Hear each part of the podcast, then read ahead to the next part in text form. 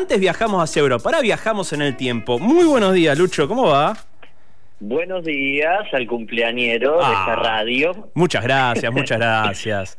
La verdad que... Feliz cumpleaños. Gracias. Eh, Es un pase a, la mitad de década ya encima. Pero bueno, hay, que, fantástico. hay que avanzar.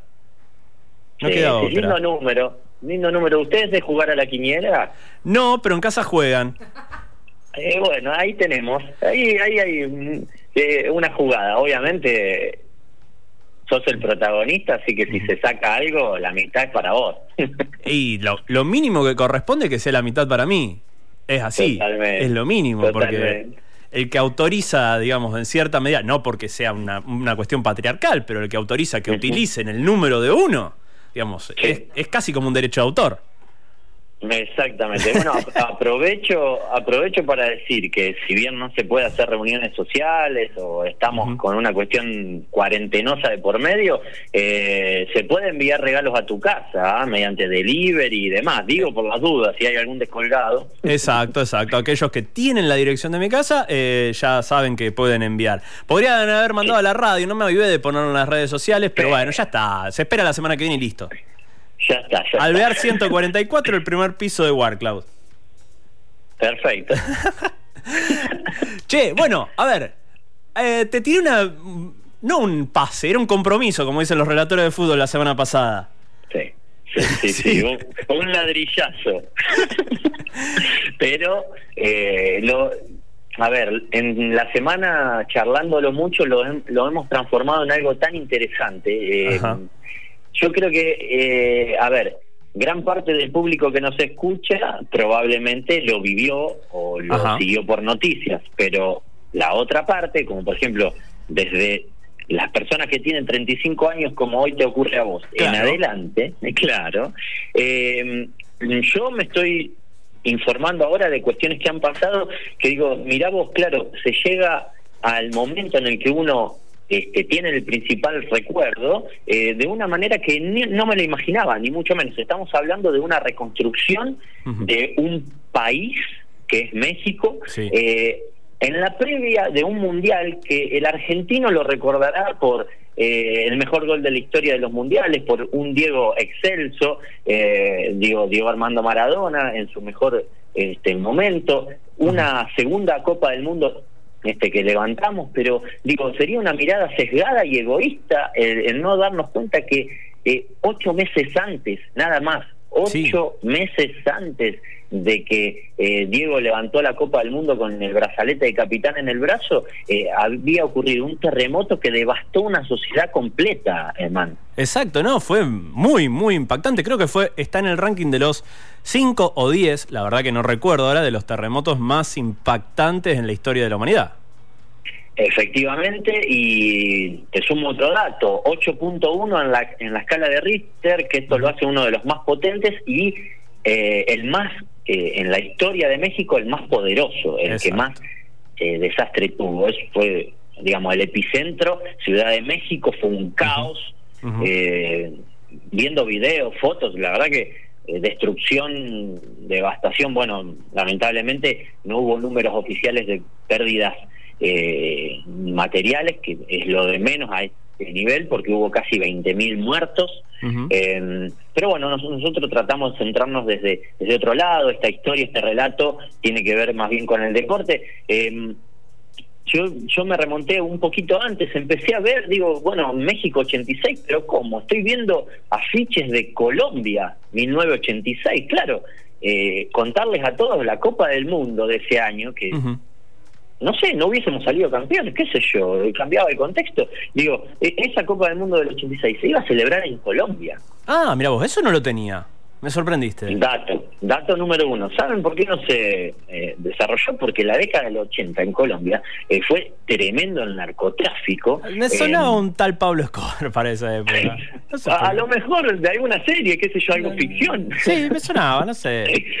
de, algún lado. Bueno, resulta que aparte de un- toda una crisis social que tenía Colombia, este, Colombia se, se, mm, este, erigió en la primera nación que eh, se baja de una convocatoria para ser sede del Mundial. Ellos mismos, el presidente, eh, en una conferencia de prensa dijo, miren, tenemos tantos problemas sociales eh, que no vamos a cumplir los 10 puntos que pide la FIFA.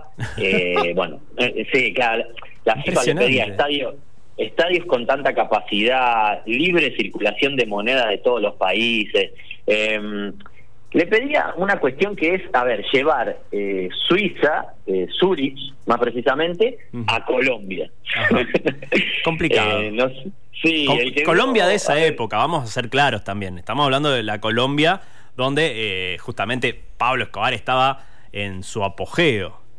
Claro, picantísima, dirían acá en el barrio. Exacto, exacto. Este, bueno, cuando deciste Colombia se empiezan a bajar otras posibilidades. ¿Y qué surge? Porque los alemanes decían, nosotros somos el orden y vamos a, hacer el mundial. eh, bueno, Parece un, parece un chiste eso que está, está el alemán, el argentino y, y el mexicano. Ojo que también había una dificultad, porque en teoría no se puede hacer dos veces seguidas en Europa. Se tiene que hacer una en Europa y una en el resto del mundo. Hasta en ese momento. Muy buen dato. Justamente por eso, cuando aparece México, aparece eh, como seductora la propuesta, no solo por eso, sino porque poquitos años atrás, en el 70, ya había sido sede de un mundial. Claro. Entonces tenía toda la infraestructura casi al toque. Dijeron, a ver, dos más dos, Colombia no puede, vamos a México, pero venían tan mufados estos muchachos de la FIFA que se le vino el terremoto encima y esa estructura que ya tenían levantada eh, se les vino un poco abajo. A ver, vamos a, pasar en limpio. Daños materiales hubo eh, muchísimos. Se habla de que 4.000 viviendas estuvieron afectadas en este terremoto que ya estamos en México. Eh, se habla de que no fue una tragedia más porque, según especialistas, eh, tuvo la onda expansiva, no solo el epicentro, sino todas las réplicas, el, digamos, el equivalente a 30 bombas atómicas caídas en el mismo momento. Para que se den una idea. Impresionante. Es una comparación violentísima. Em, y fue México, así todo, el primer país en la historia de los mundiales en organizarlo por segunda vez consecutiva. El primero que lo hizo dos veces en su Ah, mira vos, eso no lo sabía. ¿Mm? Eso tampoco lo sabía. Mira qué dato.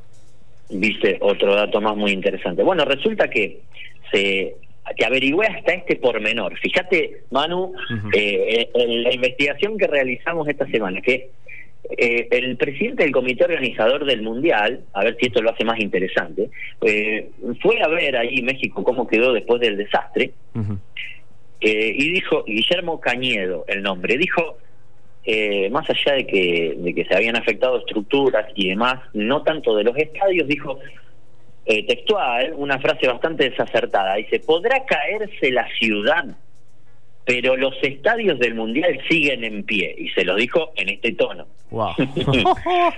o sea, este, sí, en Colombia estaba Pablito Escobar, quien sea, pero me parece que este muchacho Cañedo quería hacerlo sí o sí ahí. No sé qué te parece a vos. Y creo que algún interés tendría también después de la bajada de Colombia. Exactamente, muchachos, es ahora, agarremos lo que viene, que al culo que dijo.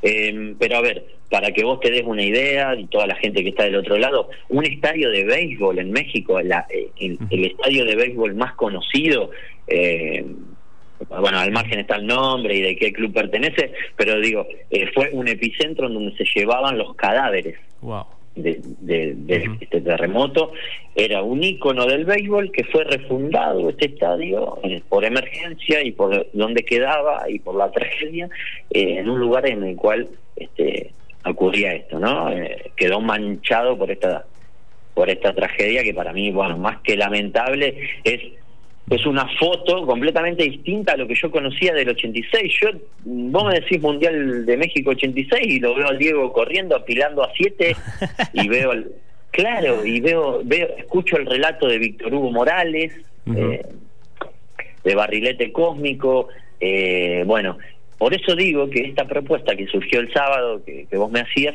eh, abre nuevos mundos paralelos, abre cuestiones que, bueno, tenemos que informarnos, conocer. ¿Y cómo se pudo reconstruir en ocho meses esto? Bueno, ¿qué inversión fue? Claro. Estamos hablando.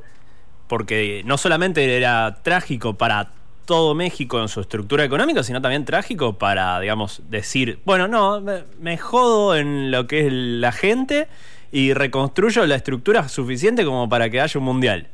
Y es como un poco fuerte. Es, es fuertísimo. Imagínate que la inversión que demandó fue de 2 mil millones de dólares la reconstrucción completa. Wow, impresionante. ¿Mm? Y, y acá te dejo todo deporte. Eh, me parece que cumple un rol social, o esto es lo que promovemos también nosotros en, cada una de, nuestros relatos y cuentos en, esta sección. Eh, culturalmente México, antes de, que ocurra este terremoto, no estaba preparado como sociedad, no tenía las lecciones de vida, eh, de la, información como para poder este, responder a esto. Es un poco lo que nos pasa a nosotros mirándolo a lo lejos con la tragedia de Amia, ¿no? este, bueno, eh, o el atentado, no es tragedia, pero digo, eh, tuvimos que poner algunos protocolos de ahí en adelante para mejorar la atención y que sea más menos deficiente y más rápido este, socorrer a personas y a gente.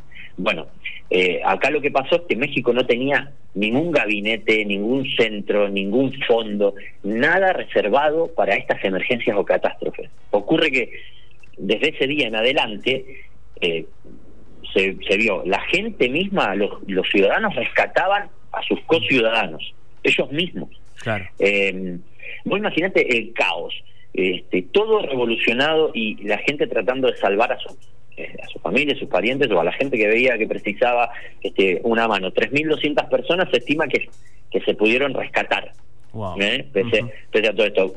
Y desde ese día el gobierno mexicano, que en ese momento había un muchacho, el presidente Miguel de la Madrid, que estuvo del 82 al 88, dato de color, pero digo, él este, hizo bastante agua, fue bastante deficiente su gabinete y todo lo que él, o al menos lo que se recuerda, lo que hay registro, y cómo respondió ante la crisis. Bueno, de ahí en adelante crearon eh, un Centro Nacional para Prevención de Desastres, así se llamaba, CENAPRED, eh, un fondo de desastres naturales, eh, un dinero que se usaba solo, una bolsa reservada solo para estas emergencias o catástrofes.